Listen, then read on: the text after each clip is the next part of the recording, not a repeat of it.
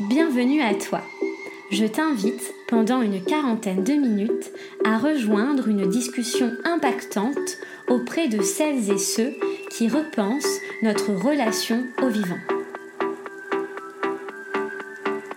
Je suis Manon Sala et je chemine depuis longtemps pour comprendre le lien systémique entre le bien-être individuel et l'élan du collectif.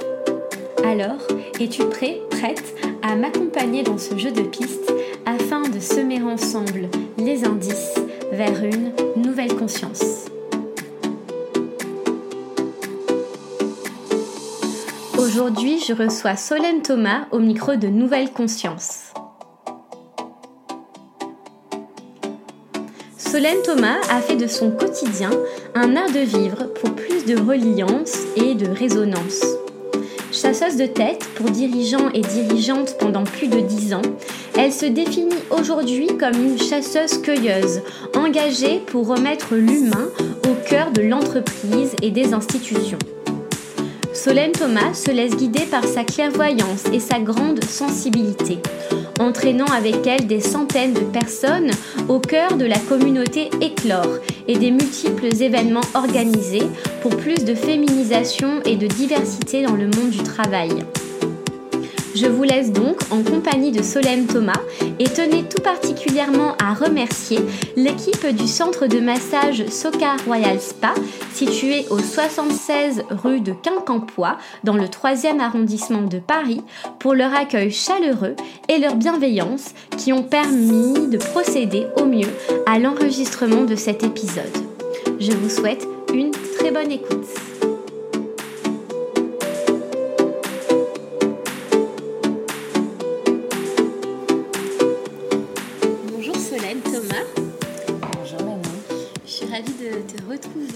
Dans cet endroit. On est dans un havre de paix au milieu des statues de Bouddha. Peut-être que vous entendez, il y a une petite musique classique en fond, euh, en tout cas dans ce cadre très chaleureux. J'aimerais te proposer de commencer par te présenter avec le cœur et en conscience. Mm. C'est euh, une façon de, faire que je, mm. je, propose à mes invités, donc c'est à toi. Merci de cette proposition et de ces indications. Euh, cœur et conscience euh, sont sûrement les deux mots qui me guident le plus et qui traduisent le plus euh, mon chemin. J'ai envie de me décrire à travers trois niveaux logiques différents, très présents dans ma vie. D'abord, je, suis une chasseuse-cueilleuse. Je recrute des dirigeants, des dirigeantes qui aspirent à transformer le système de société. Ensuite, euh, j'ai développé une certaine euh, clairvoyance par euh, des séances de méditation, une pratique méditative quotidienne depuis quelques années. Et cette clairvoyance me permet de, de voir vraiment qui est l'autre en vérité et de l'accompagner dans l'expression de son être, mais de voir aussi ce qui se passe dans les collectifs, dans la société, pour révéler l'impensé, le caché, le latent. Je crois que c'est vraiment quelque chose qui me caractérise. Et hum, l'autre niveau logique, c'est mon engagement citoyen pour œuvrer euh, concrètement à une transformation du monde du travail avec un rêve que j'ai euh, chevillé au, cœur, hum, qui est de, faire éclore notre pleine humanité dans le monde du travail. Et ça se traduit par la création d'une association en 2015 qui rassemble des créateurs culturels, des femmes et des hommes qui souhaitent travailler en accord avec leurs valeurs et leur être. Et nous organisons ensemble des espaces de transformation personnelle, mais aussi des temps collectifs, des grandes messes, des grands moments, euh, événements, dans des lieux de pouvoir qu'on va hacker mmh. autour de sujets de société. Donc voilà ce que j'ai envie de partager là. Super. Et euh, qu'est-ce qui te guide dans le monde du travail? Pourquoi avoir euh, été porté selon toi euh, par, par ce lieu pour agir en fait par cet espace Écoute, d'abord une citation de Khalil Gibran qui dit Le travail, c'est l'amour rendu visible. J'ai découvert ce texte issu d'un petit recueil manifeste, poétique, qui s'appelle Le prophète d'un poète libanais, Gibran. J'ai été profondément habitée par son texte, son œuvre en fait, et notamment cette phrase. Hmm. j'ai découvert à peu près un même moment de ma vie où je découvrais la méditation et je m'ouvrais à la dimension plus invisible de l'existence. Et j'ai fait un chemin initiatique, un voyage euh, en Inde, à peu près à cette même période aussi. Et là, j'ai vraiment euh, contacté mon désir d'œuvrer pour un monde meilleur. C'est mmh. vraiment là, voyage en Inde, un moment clé où, je prends conscience de ma responsabilité, je prends conscience de mon inaction dans un monde qui souffre. Mmh. Ça génère en moi une tristesse, peut-être pas une culpabilité, mais une tristesse. Et je rentre euh, de ce voyage en Inde avec la ferme euh, décision mhm. d'œuvrer. Vraiment, d'œuvrer. œuvrer dans ce mot-là, il y a le O et le E ensemble liés. C'est une syllabe présente dans de nombreux mots créateurs. Mhm. Euh, fœtus, mhm. œuf, œil, cœur. Voilà. Et je me suis dit, j'ai un peu découvert le langage des oiseaux, je me suis dit que le haut et eux ensemble, c'est vraiment une syllabe qui crée le nouveau. Dans l'œil, on regarde et on est regardé. Dans l'œuf, on éclot euh, et on éclot. Euh, mm. Dans le cœur, on, donne et on reçoit. Donc il y a ce, double mouvement chaque fois. Et pour revenir à ta question, euh, sentiment très fort que j'ai à œuvrer, que je n'œuvre pas encore, que je ne fais que travailler à hmm, l'époque. D'accord. Je me dis comment je passe du travail à l'œuvre? Vraiment, ça c'est comment moi, personnellement, j'arrête de travailler, j'arrête d'être euh, asservi à un endroit et de hmm. servir un système qui aliène, qui exploite. Et, je, suis consentante. de toute bonne volonté, je vais au travail.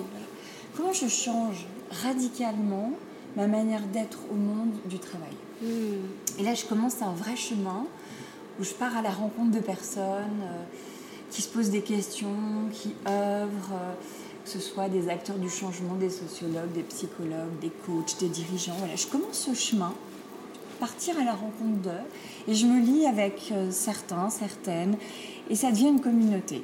Mhm. Voilà. Et, et Clore est né comme ça, d'un désir profond d'œuvrer, et, et c'est nourri de toutes les rencontres que je fais depuis, que je fais au quotidien. D'accord. Mm. Maintenant, tu as la sensation d'œuvrer au travail ou toujours de travailler? Je ne travaille plus. Je ne travaille plus du tout, du tout. Depuis que j'ai lancé mon propre cabinet de recrutement, où je ne fais pas de chasse, mais de la cueillette. Et donc quand même, je, me faisais ce constat aujourd'hui avec un candidat qui a aussi ce désir d'œuvrer et qui me questionnait. Je crois que la prise de conscience a eu lieu en 2013 et il m'a fallu presque 10 ans, en tout cas 8 ans très exactement, pour euh, passer de la prise de conscience que je voulais œuvrer mhm. à ma capacité à créer des conditions effectives dans lesquelles je peux œuvrer. D'accord. Il m'a fallu 8 ans. Ouais. Et elles sont là aujourd'hui? Aujourd'hui, elles sont là. J'ai en fait été dans un cabinet de recrutement où j'étais salariée. Euh, cette tour d'observation m'a vraiment permis de nourrir mes réflexions sur les dysfonctionnements systémiques, sur tous les problèmes du monde du travail dans le cabinet dans lequel j'étais, mais qui n'est finalement euh, qu'un exemple parmi les autres. C'est-à-dire que c'est une norme en fait. La, souffrance au travail, le, malaise au travail est une norme de société. Et donc je suis allée vraiment chercher à comprendre ça en vivant moi-même dans cet mm-hmm. écosystème. Et puis à côté, j'ai créé Clore, qui était pour moi un laboratoire d'expérience sur comment faire autrement, apprendre à se connaître euh, personnellement mais collectivement. Et donc pendant des années, j'ai articulé ces deux vies de salariat et d'observation et euh, d'entrepreneuriat associatif. On parle d'assaut entrepreneur, qui m'a permis de créer moi-même de nouvelles normes, de, de me planter aussi, je pense qu'on ne peut éclore qu'en se plantant. Euh, et en articulant les deux, ça crée une dialectique en fait qui m'a permis de, grandir jusqu'au jour où j'ai pu m'émanciper du système patriarcal salarial mhm. pour euh, créer euh, ma propre activité. Mais j'ai eu mhm. besoin de tout ce temps. Et je suis heureuse d'avoir pris ce temps Si j'étais partie plus tôt, quand, juste quand j'ai eu les prises de conscience, je n'aurais pas été prête. C'est-à-dire qu'entre le moment où j'ai pris conscience que ça dysfonctionnait et que je désirais œuvrer, moi-même, je n'étais pas encore prête. Oui. Tu vois Donc, j'ai- on vit aussi la réalité dans laquelle on est immergé correspond aussi à notre propre niveau de, de- d'incarnation. Oui, Hein, donc entre la prise de conscience et l'incarnation, Mhm. ben, il peut se passer des, des jours, des mois, des années, des décennies, peut-être des vies. Oui. oui, tout à fait. Ben, j'ai, euh, en t'entendant parler, j'ai, j'ai quelques questions qui, qui résonnent en plus de celles que j'avais prévues. Mais déjà, là, euh, celle de, pour toi, euh, du coup, le, le travail salarié serait euh, un modèle patriarcal, s'intégrerait dans un modèle patriarcal dominant dans notre société. euh, En tout cas, le salariat actuel, c'est-à-dire Mhm. le salariat dans des environnements où il y a peu de partage de pouvoir, de connaissances et de capital. Donc, Mhm. c'est pas une critique du salariat dans l'absolu, mais le salariat de nos sociétés capitalistes avec très peu de partage Oui. euh, du pouvoir, de la connaissance et du capital est un système qui est un endroit exploite les personnes humaines. Mm. Après, je pense qu'on peut faire évoluer le salariat. Il y a d'autres modèles euh, euh, à inventer. Certains existent, des modèles mutualistes, coopératifs, Mhm. etc. Mais le salariat classique dans des entreprises euh, qui ne partagent pas, Oui. voilà, ces différents capitaux, Mhm. euh, me semble un modèle euh, dépassé ou à dépasser. Hmm, à dépasser. Et notamment, euh, dans une de tes interviews, tu expliques que restaurer de la diversité finalement dans le lieu de travail et notamment les lieux où se prennent les décisions permet de prendre de meilleures décisions sur le long terme et même, pour rester dans le vocabulaire de l'entreprise, va permettre un regain d'efficacité aussi. Donc comment justement cette diversité, à la fois euh, masculin, féminin, euh, patriarche et matriarche aussi, que chacun se complète, comment ça va construire et euh, finalement faire évoluer l'entreprise vers plus euh, de respect euh, de ses objectifs, mais surtout des humains qui sont à l'intérieur? Hmm. En fait, on peut s'inspirer de la nature. Plus il y a une biodiversité végétale, animale, plus la nature est abondante, luxuriante, il y a des dialogues entre les végétaux, entre les animaux. C'est permacole tout ça. Et quand on voit la réalité de notre société, hein, moi je vis à Paris, je trouve que c'est une chance d'être à Paris. Je vois la diversité humaine, euh, générationnelle, culturelle, euh, handicap, orientation sexuelle, que sais-je encore. C'est ce foisonnement humain. Prendre le métro, c'est sociologiquement passionnant. Et, et puis après, quand vous arrivez dans les entreprises, et ben, tous ces humains sont hiérarchisés selon leur genre et leur couleur. C'est-à-dire que tout en bas de l'échelle, on est plutôt euh, deux couleurs, plutôt noir, euh, euh, plutôt femme, et puis tout en haut, on est plutôt blanc et plutôt homme. Tout simplement. Oui. Il y a une hiérarchisation qui se fait. Et donc, ce n'est pas respectueux de la, de la richesse de la diversité humaine. Et, et la diversité, on peut aller plus loin, c'est de la mixité. On peut avoir une diversité dans les entreprises, mais elle est hiérarchisée. Voilà. Effectivement, il y, a, il y a bien euh, 50% de femmes dans telle boîte, sauf qu'elles sont juste tout en bas et en haut. oui. Hein. Donc, en fait, ça me semble être du bon sens. Il y a énormément d'études qui euh, montrent les corrélations entre de la mixité dans des instances dirigeantes et les bidas. Il existe un foisonnement d'études. Mhm. Mais j'ai envie de dire, il n'y a pas besoin d'en faire la démonstration. C'est du bon sens.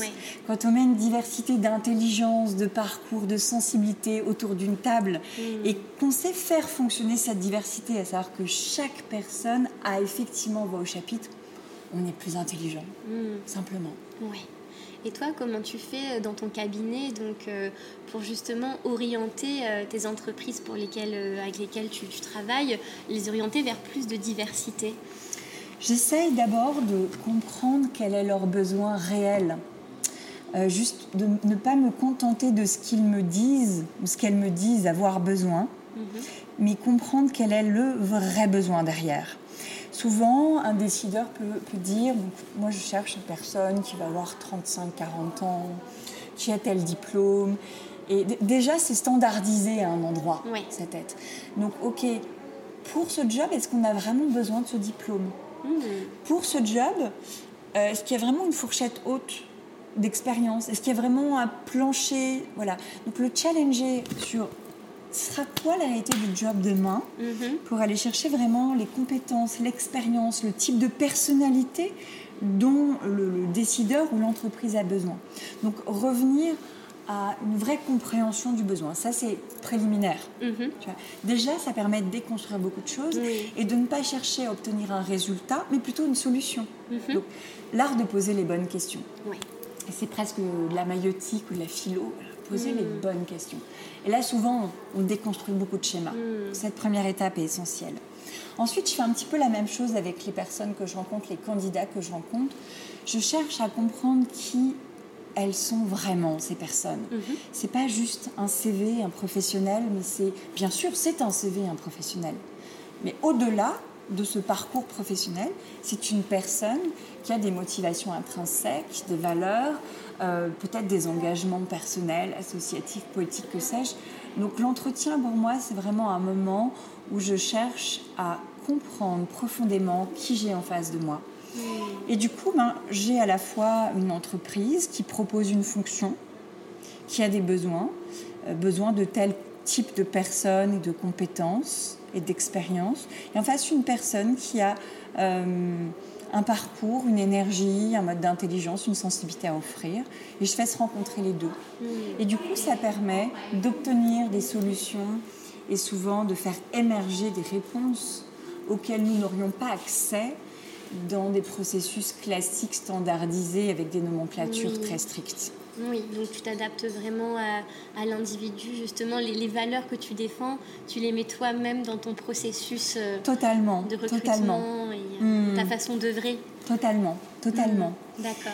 Et j'ai j'ai envie de te partager autre chose. Euh, je me suis libérée ces, ces derniers mois des, des, des cahiers des charges et des, des annonces classiques pour prendre la parole sur les réseaux sociaux. Mhm. Je me connecte vraiment au décideur qui me donne son besoin de Mhm. recrutement. Euh, je fais souvent ça le matin après une méditation et je partage sur LinkedIn euh, le poste, la fonction qui est à, à prendre Mhm. et je cherche à poser des mots simples, réels, inspirants, euh, rendant, c'est le mot grâce qui vient donc je le pose, rendant grâce Hmm. à la recherche qui m'est confiée Oui. pour fonctionner par résonance. Donc je ne chasse plus, vraiment c'est de la cueillette. Je, voilà, j'ai rencontré ce client, le dernier poste que j'ai fait, c'est un, un DRH que je connais depuis des années. La première fois que je l'ai rencontré, je me dis quel homme de paix, c'est un saint homme. Et quand il m'a confié son mandat, et que j'ai euh, vraiment cherché à, à sentir ce qui était l'essentiel du poste, j'ai commencé en écrivant sur LinkedIn, voilà, je, je travaille pour un homme sain dans les deux sens du terme. Oui. Voilà. Et je cherche une personne pour l'accompagner qui soit en capacité de. Voilà, je sais plus ce que j'écris, peu importe. Mais, euh, donc je, je- je dis vraiment ce qui est euh, en deçà de ce qu'on m'a dit, tu vois. Ouais. Ouais, ce tu te que crées tes propres codes. euh, Exactement, exactement.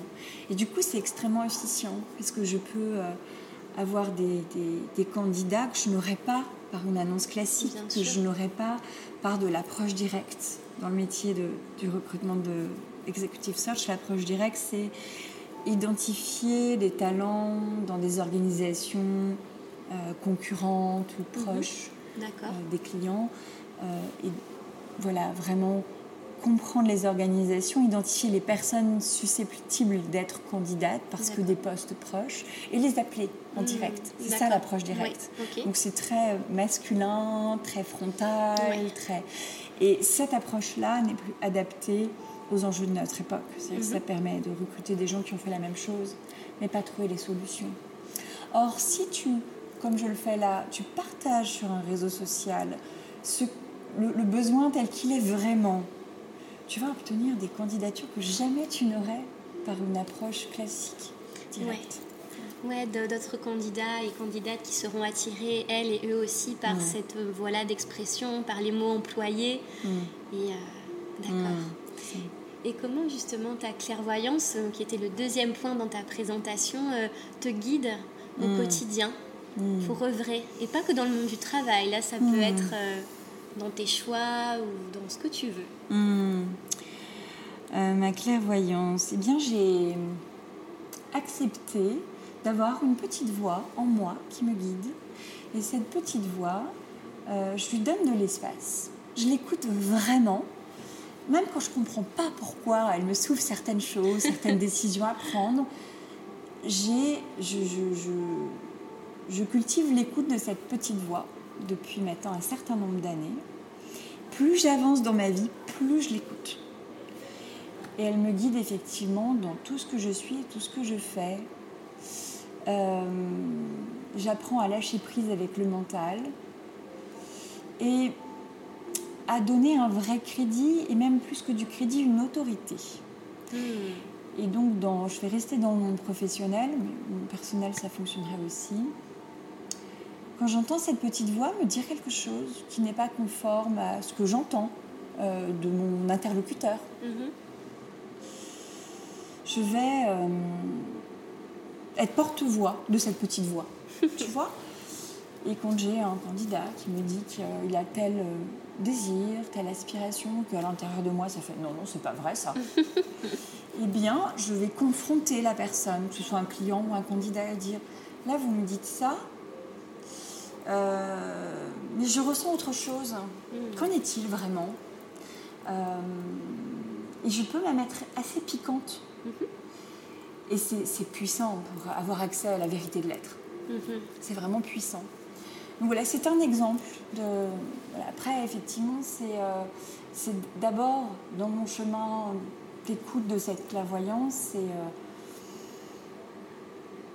lâcher prise avec le mode de pensée de notre société qui nous dit tout le temps il faut démontrer, il faut être sûr, il faut argumenter, il faut. Alors, ma petite voix, ne donne pas nécessairement de démonstration mathématique. Mm. Sauf que là, de là où je suis, j'entends que c'est ça qu'il faut faire. Mm-hmm. Et, donc, j'assume pleinement avec une forme de, tu vois, de leadership. Voilà. Et, euh, et ça, c'est très joyeux pour moi.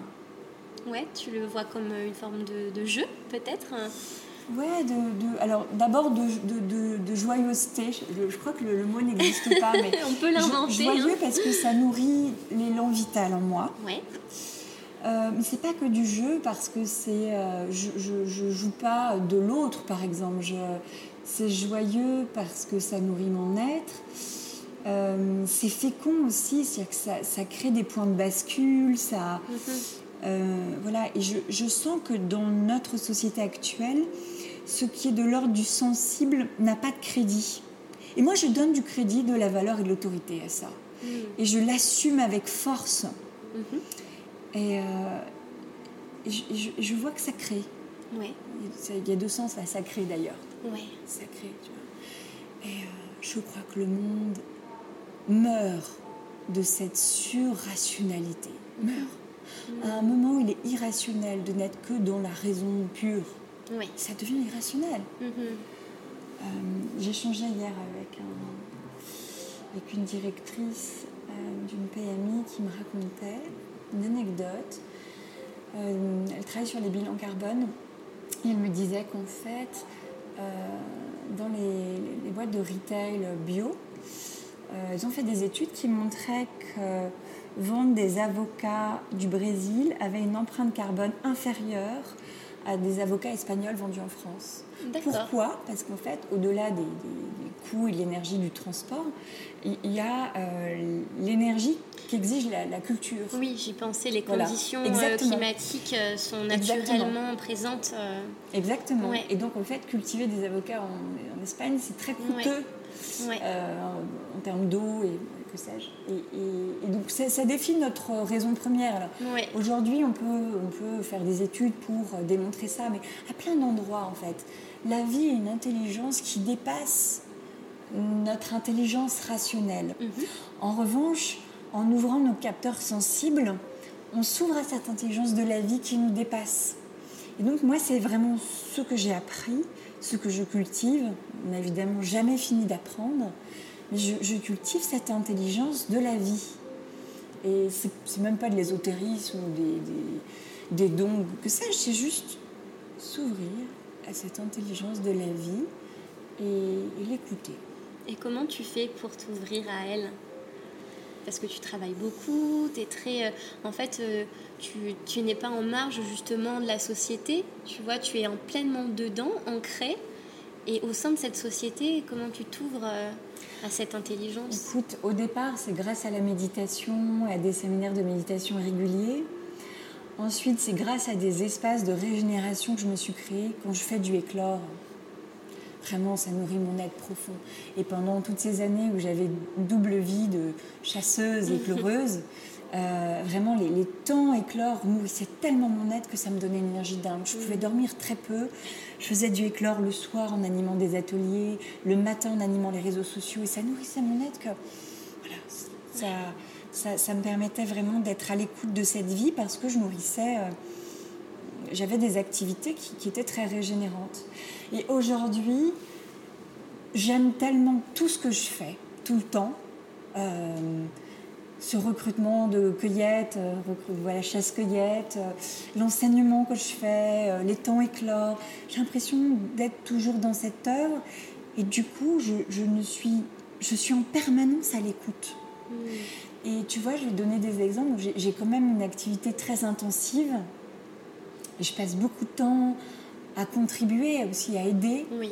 Euh, le temps de, correspondant à une activité liée à des contrats euh, qui me ramènent de l'argent et finalement un temps limité dans ma vie. D'accord. Euh, du coup, il y a énormément d'activités. Mais je... Tout ce que je fais, je le fais en écoutant ce qui est vivant, moi. Et si à un moment, je sens que là, je suis fatiguée. Oui. On est dans un salon de massage où je t'ai proposé de boire oui. un thé euh, qui, qui, a deux pas de, de, de, de ma vie euh, de travail et d'habitat. Et euh, à tout moment, si je sens que là, j'ai besoin d'un moment pour moi, je vais venir m'offrir un massage. Mm -hmm. Ou je vais euh, reporter un rendez-vous pour aller marcher sur les quais de Seine. Ouais, tu... voilà. Mm. C'est-à-dire que j'écoute vraiment à chaque instant. C'est pas toujours évident de le faire, mais en tout cas, cette exigence d'écouter. Oui. Voilà. Et ça, ça devient à la fois une manière de travailler et d'œuvrer, mais c'est aussi un art de vivre. Je crois que lorsque nous œuvrons, on ne peut être que sur ce chemin, cette ligne de crête entre le travail joyeux, fécond, utile et l'art de vivre. Mm -hmm. C'est-à-dire que c'est un endroit où l'économique rejoint l'écologique. Mm -hmm. Oui, on en parlait hors antenne. Ouais. Est-ce que tu veux nous en dire un peu plus sur ce lien entre l'économie et l'écologie, Oui. qui n'est pas vraiment présent dans le modèle capitaliste qui guide Ouais. ben, euh, les grandes villes, mais Mmh, qui peut-être un euh, jour euh, sera mmh. présent? Ouais, il y a une, une vraie, vraie tension entre la logique économique et la logique écologique. Euh, je- hier soir, j'étais à une conférence à Sciences Po euh, avec des acteurs de l'ESS qui nous partageaient effectivement que dans le monde de l'ESS, il y a insuffisamment d'économique et insuffisamment de moyens et finalement euh, des modes organisationnels qui peuvent être aliénants Mhm. alors qu'on est au service de causes qui ont Oui. du sens. Mhm. Et dans le monde économique traditionnel, il y a plus de moyens et il n'y a pas la finalité. Mhm. Il y a cet enjeu euh, d'époque de permettre à l'un et l'autre d'avancer ensemble.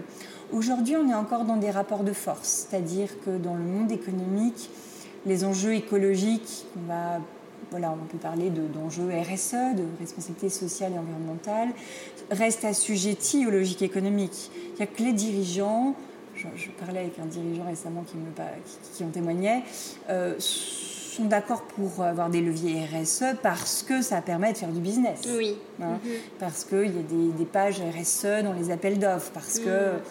euh, voilà, donc c'est- problématique parce que l'économique doit servir l'écologique et pas l'inverse. Et dans le hors ligne, on se questionnait sur l'étymologie. Mhm. Tu faisais remarquer qu'il y avait euh, la maison qui était présente hein, avec le mot grec, grec qui est Oikos. Merci. euh, on retrouve dans éco, écologique, économique, oikos, du grec oikos, la maison, l'habitat. Et puis nomos et logos. Tu te souviens de ce qu'on a Oui, lu oui, Alors oui. je t'écoute.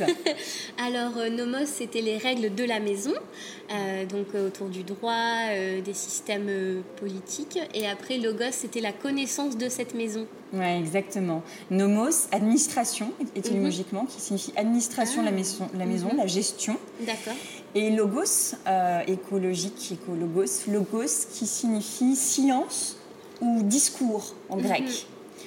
Et on voit bien là la tension, c'est-à-dire la gestion de la maison euh, devrait se faire en fonction euh, de la connaissance de la maison. Voilà. voilà. Mm. Donc on établit des règles en fonction de, de, de, de ce qui est juste, mm-hmm. de, la science, et non pas l'inverse. Et aujourd'hui c'est l'inverse. Voilà.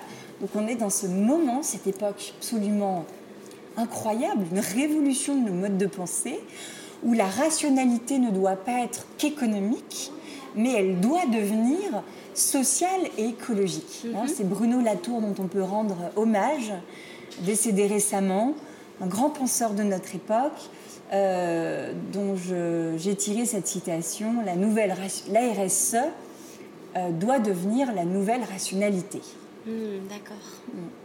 Et euh, quels sont selon toi les paradigmes qui pourront guider justement cette nouvelle rationalité, cette nouvelle, euh, euh, cet oikos de l'écologie et de l'économie Quelles grandes idées, quelles grandes valeurs hmm. peuvent guider ça? Hmm. On peut répondre à ta question de plein de manières. J'ai envie de revenir à l'introduction de ton podcast. Tu m'as donné deux mots très forts cœur et conscience. Voilà, j'ai vraiment envie de nous inviter collectivement à oser écouter euh, notre cœur, pas le cœur affectif, hein, au-delà euh, la dimension affective, sentimentale. Le, cœur pour les bouddhistes, parce qu'on est entouré, de Bouddha, là, le cœur c'est l'organe dans lequel siège l'âme. Donc être en capacité d'écouter l'être profond, le cœur du vivant du vivant humain, du vivant animal, du vivant végétal, du vivant qui nous dépasse, dont nous faisons partie, que nous sommes en fait. C'est pas juste nous faisons partie de, nous sommes ce mhm. vivant. Donc remettre du cœur, c'est sûrement un axe qui a à nous guider. Mhm. Et le sensible est une porte vers le cœur, l'âme. Mhm. Et puis la conscience, qui est aussi l'un de tes mots-clés. La conscience qui n'est pas juste la tête. D'ailleurs, euh, euh, on sait aujourd'hui euh, que la conscience est plus large que juste le cerveau. on a des neurones dans les intestins, système entérique, dans le cœur. la conscience qui est, j'ai envie de traduire par esprit. Donc aller chercher l'âme et remettre de l'esprit. Super. Merci Solène. Mm. Merci. Est-ce que tu aurais euh, des conseils à donner pour euh, ben, réussir à mettre de l'esprit? Tu, voilà, des pratiques, euh, tu parlais de méditation, tu disais en fait finalement que c'était un, art de vivre au quotidien. Mm. Ce que j'ai envie de dire, c'est j'ai envie de, de nommer ce que je vois. Et là, je te vois en face de moi. Et je vois cette nouvelle génération que tu représentes, euh, cette Manon des sources qui euh, va rencontrer en vérité euh, avec pertinence, avec bienveillance, avec exigence. je trouve que cette pratique d'aller rencontrer l'autre, en vérité, de s'intéresser réellement de mettre du cœur et de la conscience tel que tu le fais dans la création de ton podcast et dans tous ces épisodes que tu as créés. Ça, c'est une vraie voie pour la transformation de notre époque. tout le monde n'a pas à créer son podcast, tout le monde n'a pas euh, les talents, l'énergie, etc. Mais tout le monde a la possibilité d'aller à la rencontre. Voilà. Et la rencontre, c'est aller à la rencontre des siens, ses sœurs, ses frères, ses parents, ses grands-parents, d'abord sa famille. Allez les rencontrer vraiment. Et puis, c'est son village, son quartier, sa ville, rencontrer le boulanger. Là, il y a des éboueurs qui passent. on, les on les entend peut-être dans le podcast. Aller à la rencontre. Mais c'est aussi faire ce, qu'on fait là, ici, maintenant. on, avait besoin d'un lieu pour ce podcast. Euh, il y a eu un changement d'adresse dont je suis euh, responsable. Et puis, eh ben, c'est regarder. Là, on est dans la rue. Bah, tiens, euh, si on a si on allait dans cet institut de massage, il y a un, espace salon, on sera bien. On va demander si c'est possible. On ouvre la porte. Et on, accède à un lieu merveilleux. Euh, la personne nous offre un thé, nous dit bien sûr, venez, vous êtes comme chez vous. c'est ça en fait le nouveau monde. Tu vois, c'est pas que des grandes idées révolutionnaires. Et dans notre exemple très pratique, mettre du cœur, c'est euh, écouter notre petite voix. Oh, et si on rentrait dans ce salon? Et la conscience, c'est voir, c'est regarder. Et ah ben, il y a ce salon, tu vois? Mm. Donc je trouve que dans, dans, dans, ce qui nous lie là, dans ce moment, très simple, hein, euh, ton audace, ton amour de l'autre, euh, ta simplicité, euh, l'esprit et le cœur qui fait qu'on se retrouve ici. Tout ça, c'est très pratique. oui, tout à fait. Voilà, c'est pas de l'ordre de l'idée ou de l'idéal en fait, c'est vraiment cultiver une façon d'être et d'ouvrir les yeux. Exactement. Ouais. Exactement. Merci beaucoup. Solène, avant qu'on se quitte, est-ce que tu pourrais me, me donner, s'il te plaît, la définition pour toi d'une nouvelle conscience? Voilà. Hmm. Dans conscience, en langage des oiseaux, il y a con et il y a science. Euh, je ne vais pas directement définir conscience, mais j'ai envie de jouer avec euh, ces deux syllabes. Conscience. Conscience. Si. Et si seulement on quittait ce paradigme de, du tout science et s'ouvrir à son complément. Le complément de la science dans le taoïsme, c'est l'art. L'art. La science objectivise, objective tout court, euh, pense l'objet. Et on est aujourd'hui dans la religion de l'objet. Puissons-nous être dans la culture du sujet? Euh, L'artiste est celui qui ose créer, ose regarder, ose dire à partir de son propre monde et non pour se conformer au monde des objets. Donc ce qui va vraiment profondément créer cette nouvelle conscience, c'est d'accepter qu'avec la science, il y a l'art. L'art et la manière. Puissons-nous ensemble sortir de ce monde scientifique, scientifiste, tout doit être objectivé. Mhm. C'est un vœu euh, cher à mon être. D'accord.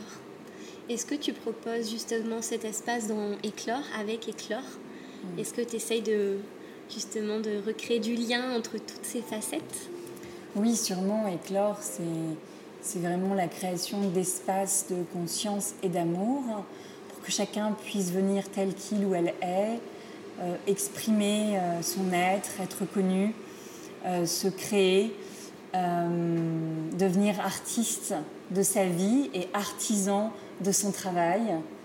Je vous invite d'ailleurs à, à, lire un très bel ouvrage de Laetitia Vito sur euh, l'ouvrage. J'ai plus le titre là tout de suite en tête, mais c'est un mhm. ouvrage de référence. On pourra peut-être le mettre dans les... Oui, tout à fait. Tu pourras m'envoyer le titre et je le mettrai dans...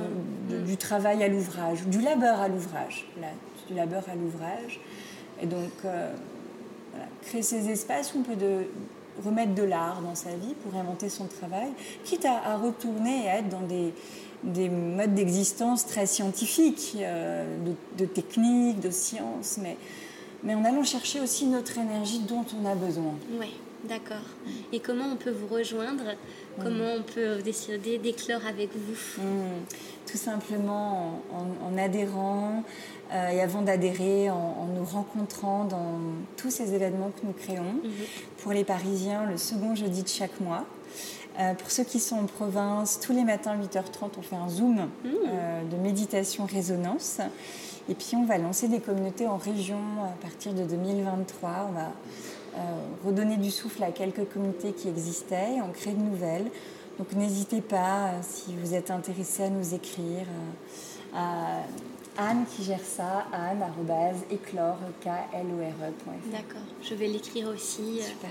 Voilà, j'ai vu votre programme, vous accueillez des écrivains, vous allez voir des pièces de théâtre, vous faites des mm. ateliers philo, mm. donc il y en a pour tous les goûts mm. et tous les styles. Merci beaucoup Solène. Merci Manon. Merci pour votre écoute. Si ce podcast vous a plu, la meilleure façon de le soutenir est de lui laisser 5 étoiles et un commentaire sur iTunes et sur Spotify. Vous pouvez aussi vous abonner au podcast sur la plateforme de diffusion de votre choix. Ça se fait en un clic, ça prend deux minutes et ça fait toute la différence pour moi. Aussi, si vous souhaitez suivre le podcast au quotidien, je vous invite à vous abonner à son compte Instagram, at nouvelle-conscience, ou à consulter régulièrement son site internet nouvelleconsciencepodcast.com. J'espère que cette discussion aura pu vous donner des idées et vous rapprocher d'une vision globale, systémique de l'écologie. Je vous souhaite de suivre vos rêves, d'avancer sur votre chemin et d'écouter un peu plus chaque jour cette petite voix qui vibre à l'intérieur de vous. Bonne journée et à très vite